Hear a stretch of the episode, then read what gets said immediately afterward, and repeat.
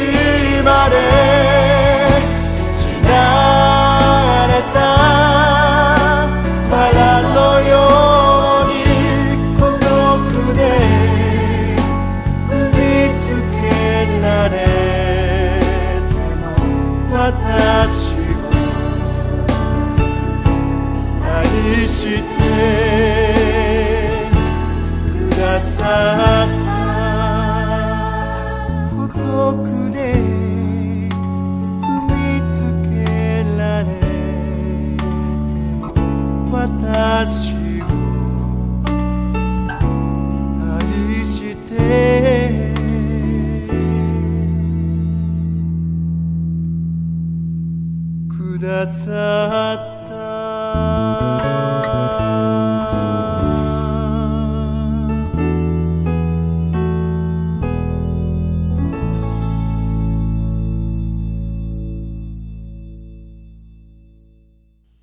エス様が伝道されている間、数えきれない人たちがイエス様の行く先々を熱心についていきました。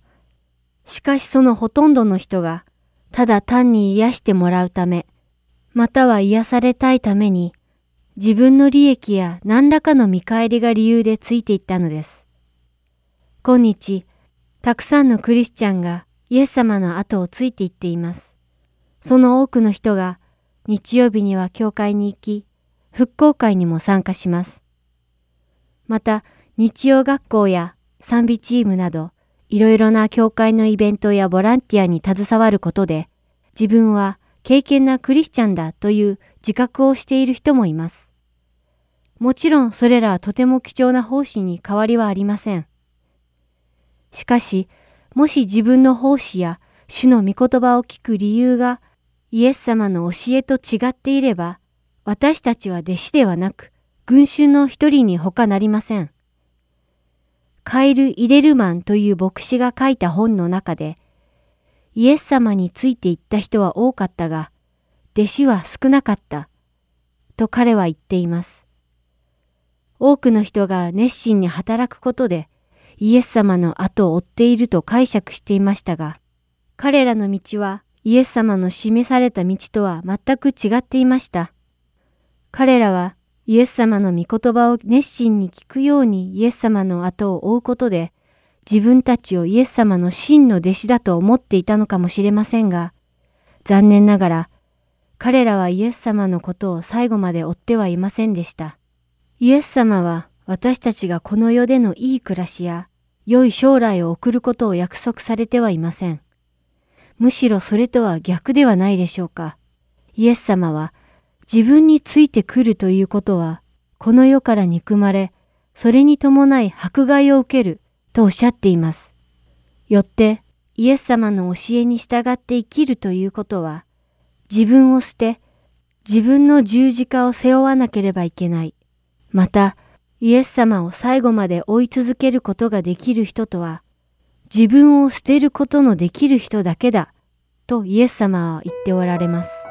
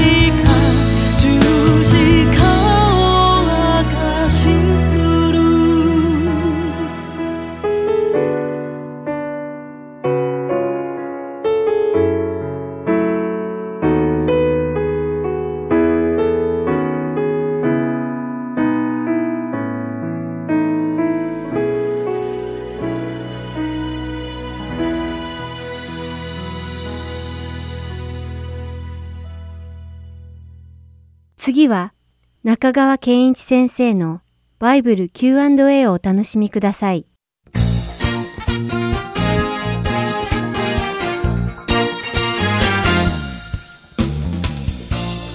さあ今日の Q&A ですが今日はどうしたら救われますかという質問に答えたいと思います前回救いとは神の怒りから解放されることですということを申し上げましたではどうしたら救われるかというのが今日のテーマですねいつものように3つ申し上げますね第1番目に自分で自分を救うことはできないと自覚することここからスタートです私たちはどんなに努力しても神様の清さの基準に到達することはできません。ですから自力救済は不可能だということをまず覚えてください。すべての人は罪を犯したために神からの栄誉を受けることができなくなっているというのが聖書の教えです。2番目は救いは神様からの一方的なプレゼントだということを理解してください。贈り物なん、ギフトなんですね。ゴスペルソングに Amazing Grace というのがありますが、驚くばかりの恵みなりき。日本人の方々も多くの方がこの歌が好きで歌ってらっしゃいますね。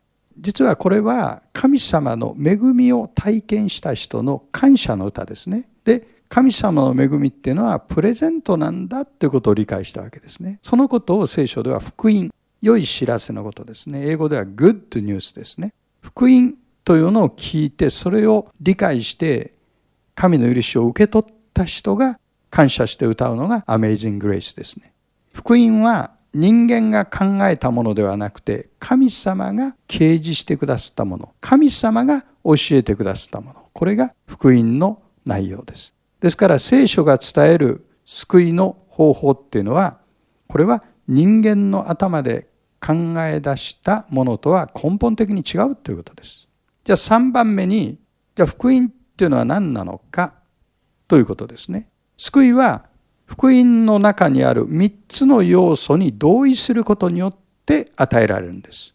それは一番目、イエス・キリストはあなたのために、私のために、あなたの罪のために、私の罪のために十字架にかかり死んでくださった身代わりの死。これは食材の死と専門的には言いますね。2番目に死んで墓に葬られた。そして3番目に3日目に死者の中から復活された。この3つの要素を理解し受け入れてイエス・キリストをそのようなお方として信頼すること。これが救いに至る道ですね。あなたの心は今イエス・キリストに向かって開かれていますか？もし信じたいと思った方はこういう祈りをすればいいんです。私が今祈ってみますから聞いていてください。天の父なる神様、私は罪人でした。私の罪はあなたの恵みによってしか解決されません。私はイエス・キリストが私の罪のために死なれたこと、墓に葬られたこと、3日目に復活されたことを信じます。主イエス・キリストの皆によって祈ります。アーメン。この言葉がもしあなたの気持ちを表しているならば、これに似たようなこのような祈りを捧げてください。救いは信仰と恵みによって与えられます。次の質問は、旧約聖書には生贄の動物を捧げようという命令が出てきますが、その意味について教えてください。はい。いい質問ですね。確かに生贄の動物の血を流すということがよく出てきますね。いつものように3つ申し上げますね。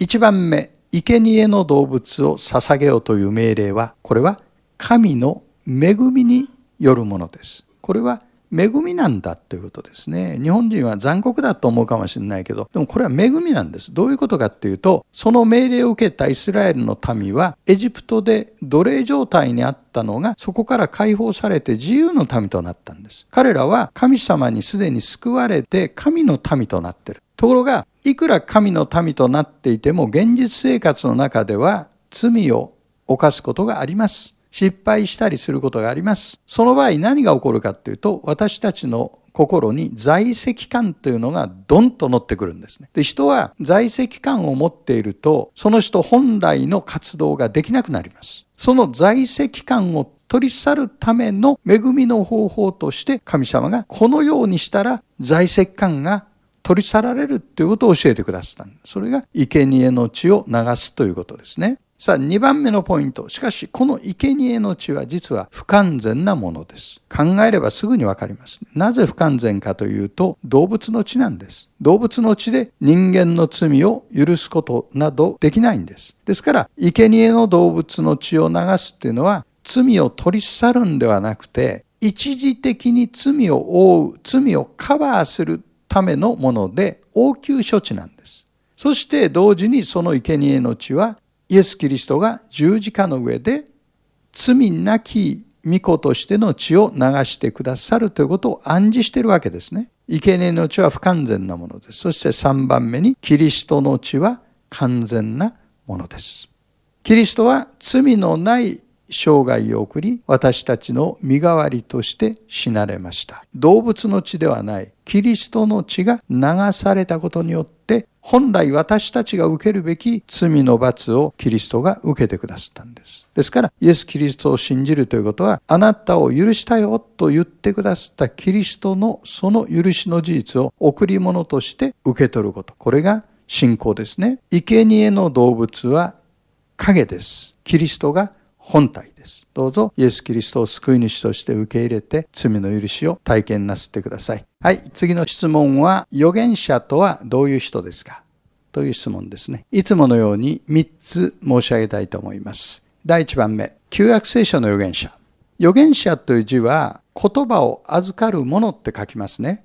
言葉を預かるもの。ですから、旧約聖書の預言者の基本的な役割は、神の言葉を預かり、それを神のために伝える人。これが預言者です。もう一度言います。神の言葉を預かって民に語るんです。ですから、そこに自分の思いを入れたり、自分の言葉を入れたりしてはならないわけです。主はこう言われるというのが彼らの定型句ですね。その内容は基本的には励ましです。試練の中にいる人、がっかりしている人への励ましの言葉、あるいは傲慢になっている場合は、それを叱責する言葉です。ですから、預言者の言葉の中には叱責があります。あるいは警告の言葉があります。そして特に重要なのが予言これは将来起こることをあらかじめ言ってるわけですね。特に重要なのがメシア予言。つまりキリストが来られるという予言。しかしこれさえも基本的には神の民への励ましの言葉。将来こうなるから今神様を信じ続けなさいという言葉につながっていくわけですね。2番目、新約聖書の預言者。で初期のクリスチャンたちは新約聖書をまだ持っていませんでした。ですから彼らが持っていたのは今私たちが言う旧約聖書だけなんです。その旧約聖書と新約聖書の間を埋める役割を果たしたのが新約聖書の預言者たちです。あるいは新約時代の預言者たちです。彼らは聖書によれば教会の土台となったと言われています。この場合の教会っていうのは建物の教会ではなくて人々の集まり、もっと言うと普遍的教会と言われるものですね。教会の土台となった、これが新約聖書の預言者たちです。3番目。では今でも預言者はいるかこれはもし今でも預言者がいるとしたら教会は未だに土台作りをしているということになります土台は出来上がったんですつまり預言者の活動の時期はもう終わったということですしかし今でも私は預言者だっていうような人が時々いますその場合の見分け方ですけども誠の預言者であれば言ってることは100%聖書の啓示と調和していなければなりません。矛盾があるとその人は神の言葉を語ってない。二つ目は将来のことを予言した場合は100%その通りにならないといけません。一つでも間違っているとその人は偽予言者です。こういうことを一つのポイントとして見分けていけばいいと思います。ではまた次の Q&A でお目にかかりましょう。ありがとうございました。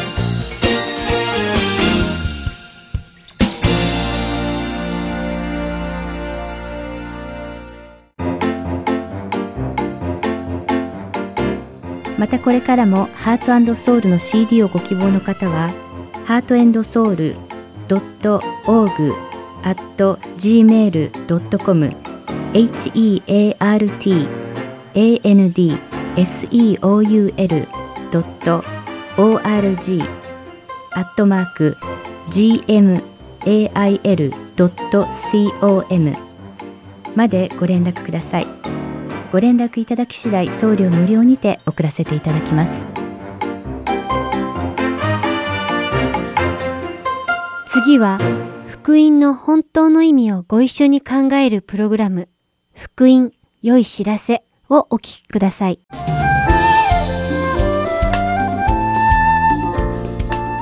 こんにちは。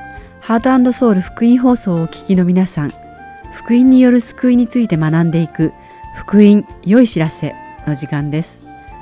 お相手は私横山幸子と横山勝です。皆さんこんにちは。さて、先週の福音良い知らせでは創世記の第1章と第2章について学んできました。そして第3章に入る前に覚えておかなくてはならない大事ないくつかの点についてお話ししましたね。そうでした。ではここで第3章に突入する前にもう一度おさらいしておきましょう。まず人間は誰の姿に似せて作られたのでしたかね？私たち人間は神様のお姿に似せて作られ、ただ物理的な姿が似ているだけでなく、すべてを創造されて世話をしてくださる神様が行う働きを任されたということでした。その通りです。では次にエデンの園には何の木があったんでしたっけ？エデンの園には見るからに好ましく食べるのに良い木があって真ん中に命の木と善悪の知識の木が生えていました。はい。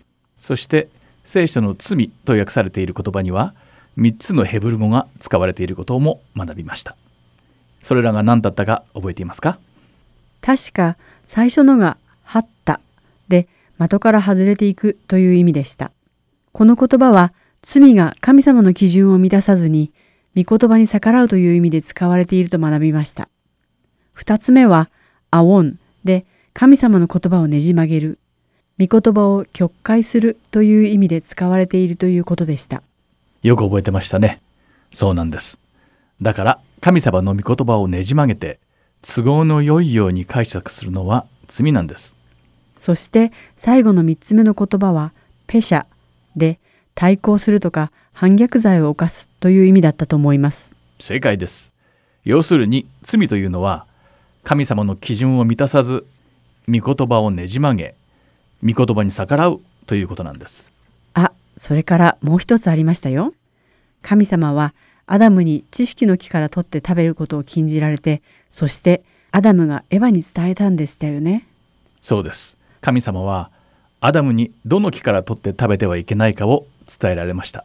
そしてその木から取って食べると必ず死ぬと。その後に神様はエヴァを作られたのですね。だからアダムには神様に言われたその木から食べてはいけないということをエヴァに伝える義務があったんです。では今までに習った予備知識を踏まえていよいよ第3章を読んでみましょうちゃんと予習して第3章を読んでくださったリスナーもいると思いますもしすでに読まれていたなら今回一体何をお話しするかがお分かりかと思いますでは一緒に読んでみましょう幸子さんお願いしますはいさて神である主が作られたあらゆる野の獣のうちで蛇が一番狡猾であった蛇は女に言ったあなた方は園のどんな木からも食べてはならないと神は本当に言われたのですか？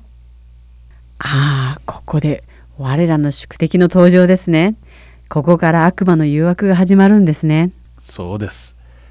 さて、ここで蛇がした質問を考えてみましょう。蛇がエヴァに聞いたのは、あなた方は園のどんな木からも食べてはならないと神は本当に言われたのですかというものでした。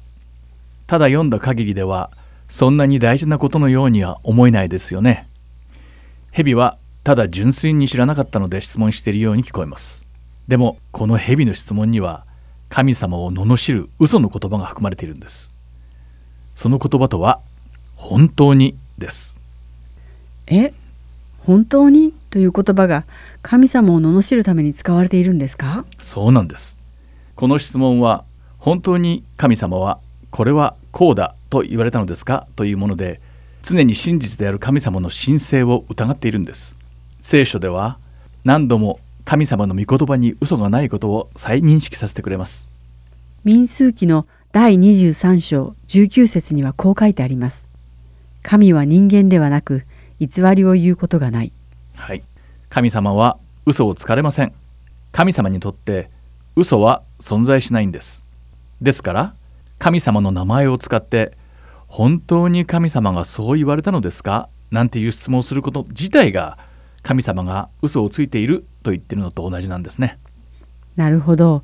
こんな隠れた意味があったんですねこれが理解できると蛇の話を聞いたエヴァの心の中に無意識のうちに神様が言われたことに対する疑問が生まれたのではないかと推測できますね。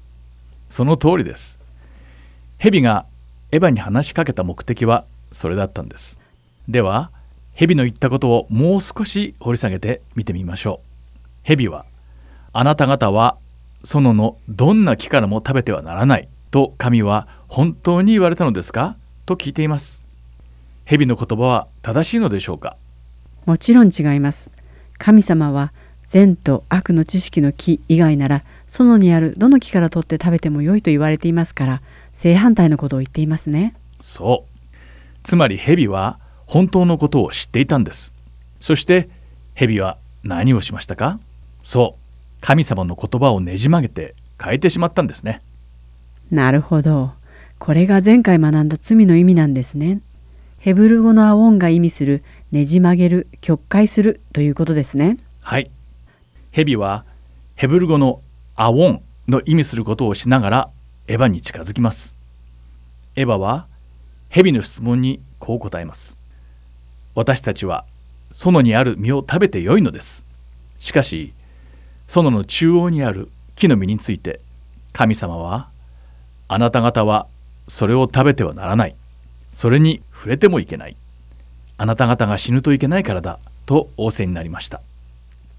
エヴァも実は神様の言われた言葉をねじ曲げていますね。神様が言われた通りではないです。神様はアダムに木に触ってもいけないなんて決して言われていないです。それに私たちが死ぬといけないからとも言われてません。あなたは必ず死ぬと言われたんです。エヴァは神様が言われた正確な言葉を知らないとしか思えないですね。鋭いですね。エヴァは本当に知らなかったのかもしれません。アダムが神様がおっしゃった言葉を正確に伝えてないことも考えられます。アダムが勝手に何か別の言葉を足してしまったのかもしれないし、本当のところは誰にもわからないでしょう。でも、ここで大事なのは神様の言葉がすでにねじ曲げられて伝えられているということなんです前回にもお話ししましたがまず命の木が園の中央に生えていたのです。そして善と悪の知識の木があったはずです。でもエヴァは善と悪の知識の木とは言わずただ園の中央に生えている木と言っています。一体どの木であるのかを明確にしていないのです。本当ですね。そして蛇もエヴァも神様の言葉をねじ曲げてお互いに会話を交わした後蛇はエヴァに何かを言うのですがそれがエヴァをたちまち恐怖に陥れてしまいます。ではここで蛇は何を言ったのでしょうか？蛇はあなた方は決して死にませんと言いました。そうですね。しかし神様はあなたは必ず死ぬと言われています。ヘブル語では神様の言葉あなたは必ず死ぬはムットタムットです蛇は神様が言われた言葉をそのまま使ってはいますが余計な言葉を足してロームットタムットと言ったのです。神様の御言葉を書いていますね。全く逆の意味にしてしまっているのです。なるほど。これは罪と訳される3つ目のヘブル語で逆らうまたは神様の御言葉に反逆するという意味を持つペシャの良い例ですね。そうです。蛇は神様の御言葉をねじ曲げて神様の御言葉に逆らったのです。そして蛇はなぜ神様の御言葉を歪めてしまったのかを説明しています。五節を読んでください。はい。あなた方がそれを食べるその時、あなた方の目が開け、あなた方が神のようになり、善悪を知るようになることを神は知っているのです。驚いてしまいますよね。これが嘘というものなんです。最初の方は嘘ではないのですが少しずつ意味を変えていって最後には全く違うものになってしまっています。蛇の言葉をよく聞いてみると神様はアダムとエヴァから何か良いものを隠していて彼らに与えないでいると言っているのです。なるほど。もし彼らがこの木から食べると神様と同じような存在になれるのに神様はそう望まれていなかったのでこの木から食べるなと言われたと受け取れますね。はいこうして人間たちは神様のことを疑い始めたんですねそして彼らの中に神様に対する不信感が生まれ募っていったんですああまさにここで蛇の言葉を聞いた後からなんですね。そうなってしまったのは蛇がこんなにも狡猾な嘘をつけることが怖いです。イエス様がおっしゃったようにまさに嘘つきの父ですね。そうこれこそが嘘なんですここで蛇の言ったことをもう一度見てみましょう蛇はエヴァを誘惑するためにあなたたちは神のようになると言っていますでも実はこれはあなたたちは神様に近い存在なんだけれど一つだけ足りないところがある。それさえあれば神様と同じになれるんだけれど神様がそれを隠しておられる。だからここでこっそり教えてあげましょう。それは善と悪の知識の木から取って食べること。そうすれば善と悪が判断できるようになるからつまり神様と同じになれるんです。と言ってるんですね。でもこれは本当なんですかね？もちろん嘘ですよ。人間がただ善と悪の違いがわかるから神様と同じなんて馬鹿げています。神様は人間なんかとは全く違って遠く及ばない存在です。神様は作り主であられ、私たちは創造物、被造物なんですから、どうやったら善悪を知るだけで神様になれるんでしょう？だからこそこういう誤解は非常に危険なんです誤解によって嘘を本当だと信じ込まされてしまうことだってあるんですからさてエヴァは蛇に誘惑されて大事なことを忘れています。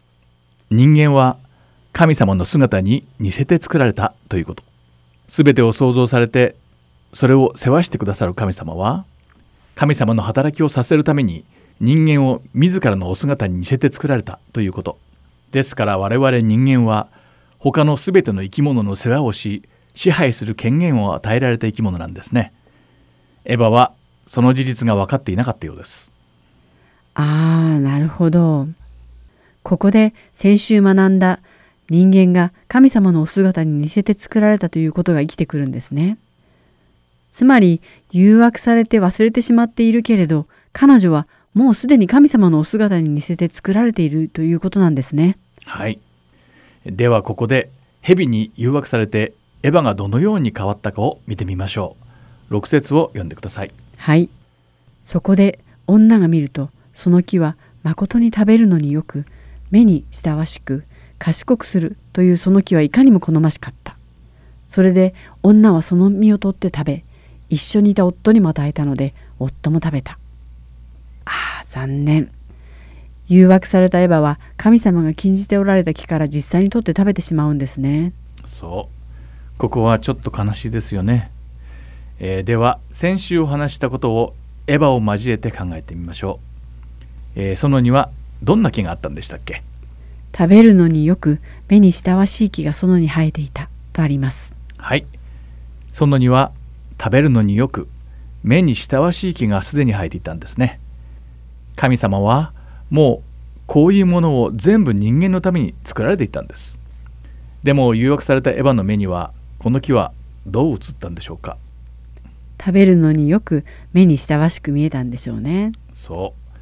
この「食べるのによく目に親しい」は創世記の第2章で最初に出てきている「見るからに好ましく食べるのに良い」と同じ意味なんですね。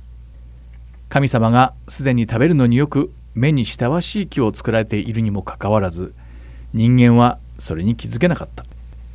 そして誘惑されて心に欲が生まれて他にもたくさん食べるのによく目に親しい果物があるのに食べるのによく目に親しい禁断の果物を食べてしまったんですね。これはヘブル語の的から外れていくを表す「ハッタ」という言葉に関係してますね。彼らは食べていけないものを食べてしまったんです。神様の基準に届かなかったんですね。そうです。蛇もエヴァも罪を表す3つのヘブル語を体現してしまったんですね。神様の御言葉をねじ曲げ御言葉を否定して逆らって神様の基準に届かなかったということですね。もう完璧な罪ですね。はい。その通り完璧な罪です。これは先週もお話ししたんですが人間が最初に罪を犯してしまう以前に神様はすでに審判を下されておられるんです。なるほど神様がおっしゃったあなた方は必ず死ぬということですね。はい正解です。ここでもう一度考えてみましょう。エデンの園の中央には2種類の木が生えていましたね。一つは命の木そしてもう一つは善と悪の知識の木でした。この知識の木を別の名前で呼ぶとしたらどんなのがいいでしょう？そうですね。食べたら死んじゃうんですから死の木ですか？死の木または滅亡の木とかになるんでしょうね。でもということは人間はエデンの園の真ん中で2つの選択を迫られていたんですね。食べても大丈夫な命の木を選ぶかはたまた死の木を選ぶかという究極の二択ですね。神様は命の木から食べてもよいとおっしゃったんですが死の木から食べることは禁じられておられました。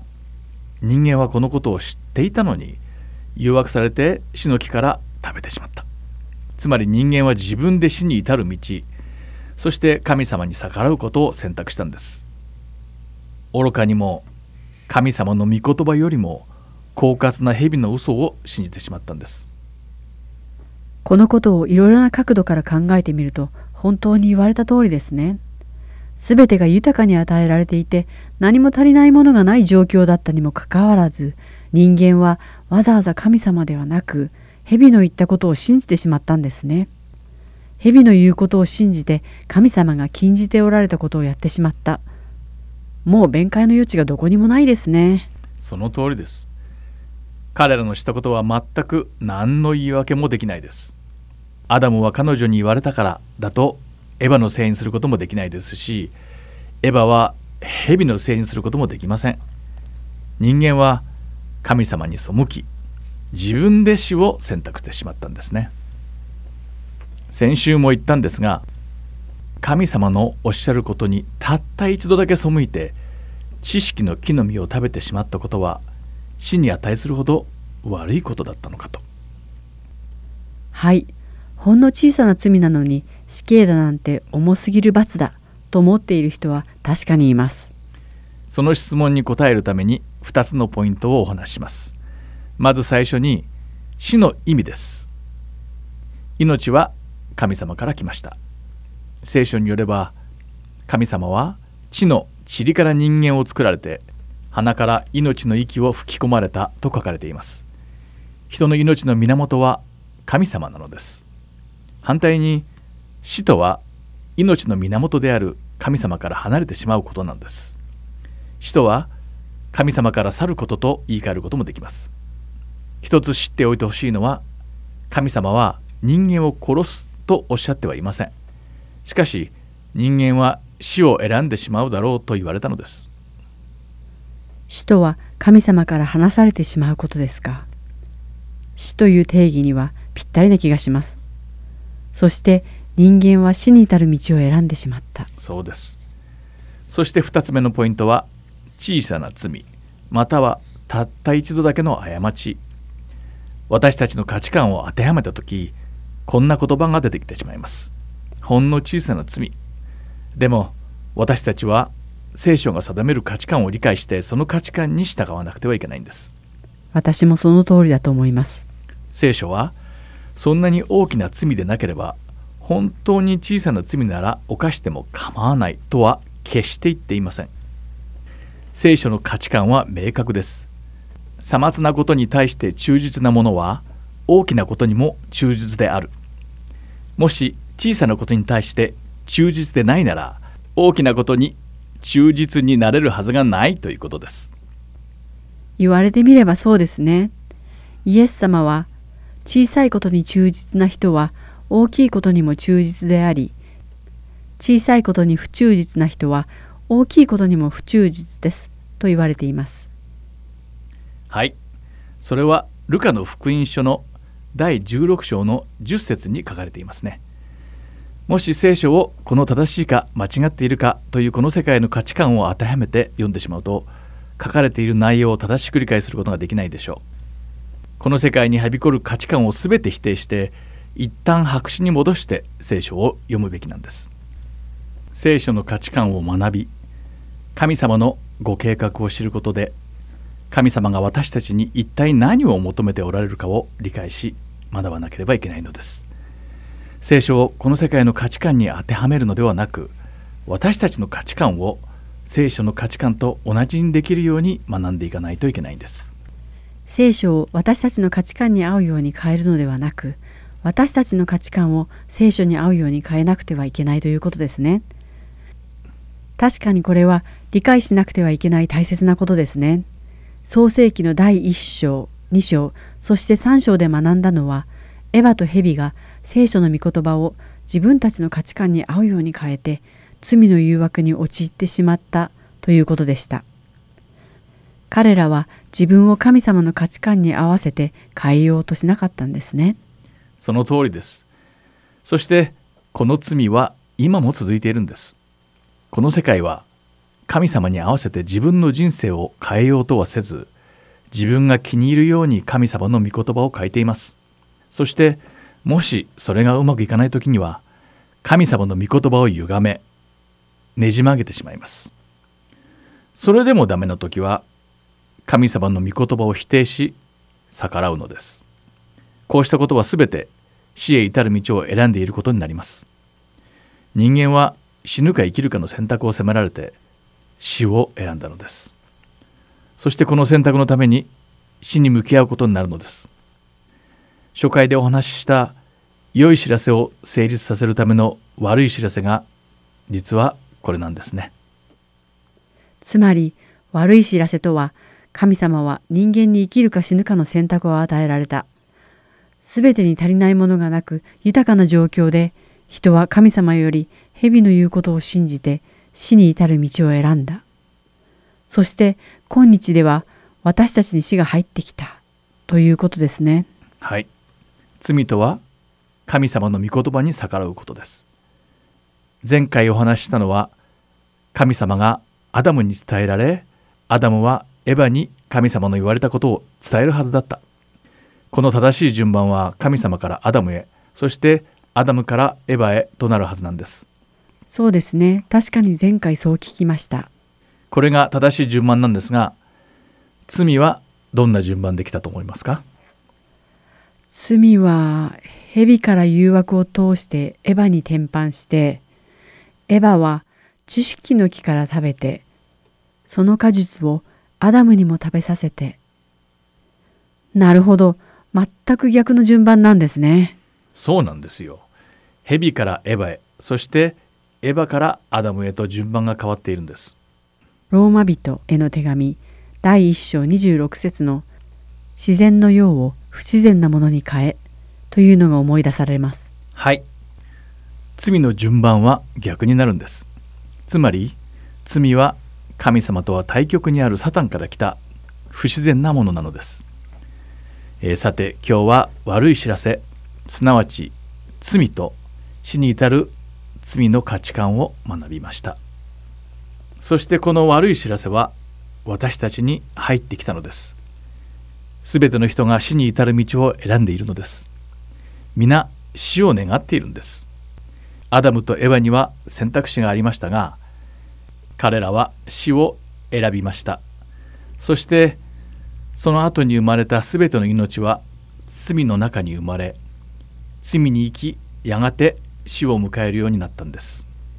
では誰がこの罪深い生から私たちを救うことができるのでしょうか。罪の奴隷になってしまった私たちはどうやったら自由になれるんでしょうか。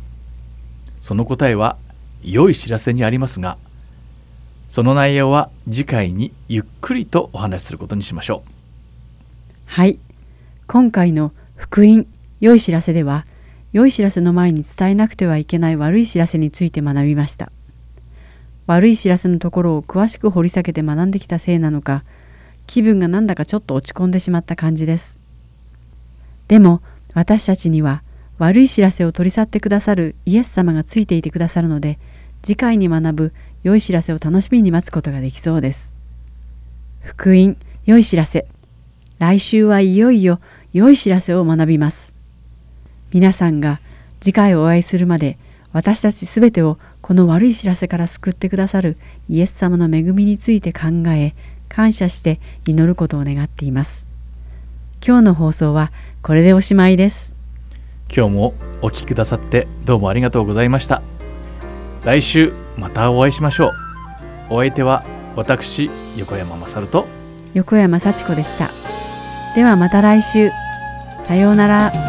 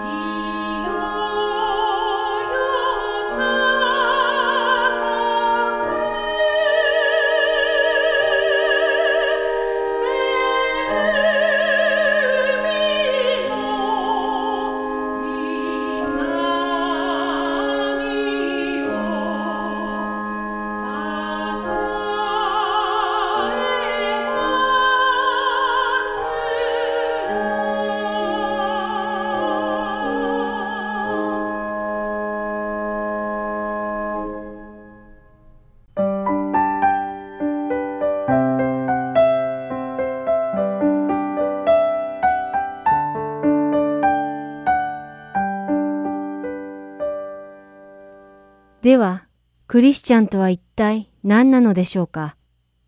クリスチャンとは、イエス様の教えに従って生きる人のことを指します。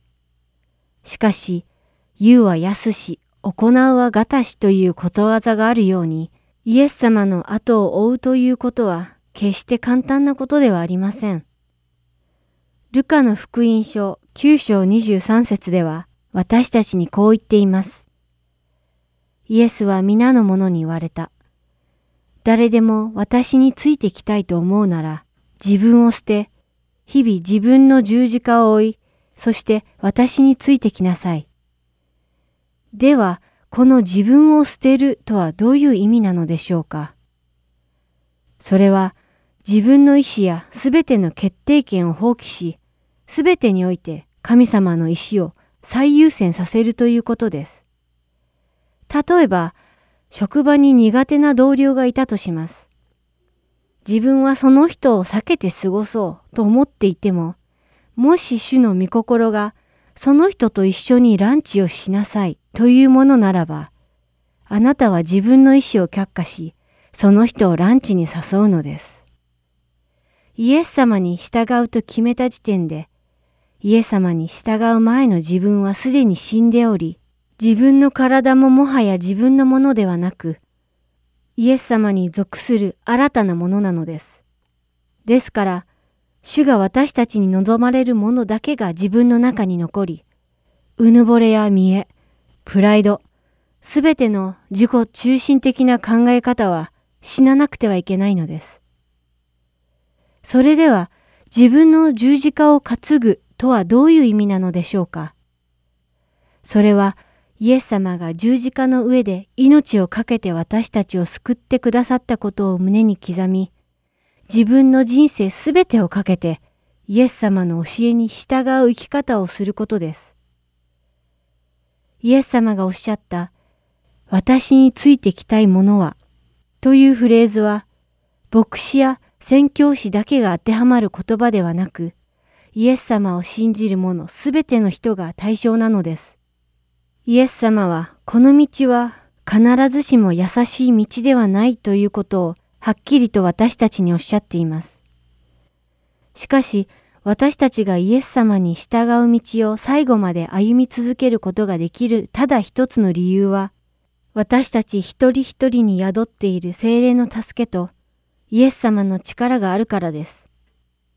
ですから、私たち一人一人が自分を捨て、十字架を背負い、最後までイエス様の後をついていけることを強く信じます。三度もイエス様のことを知らないと言ったペテロも、彼自身を捨て、十字架を背負い、主の御心をやり遂げました。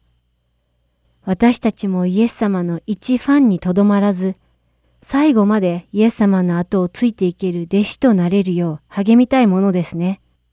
今週もお聴きいただきありがとうございました。また来週のこの時間にお会いできるのを楽しみにしています。さようなら。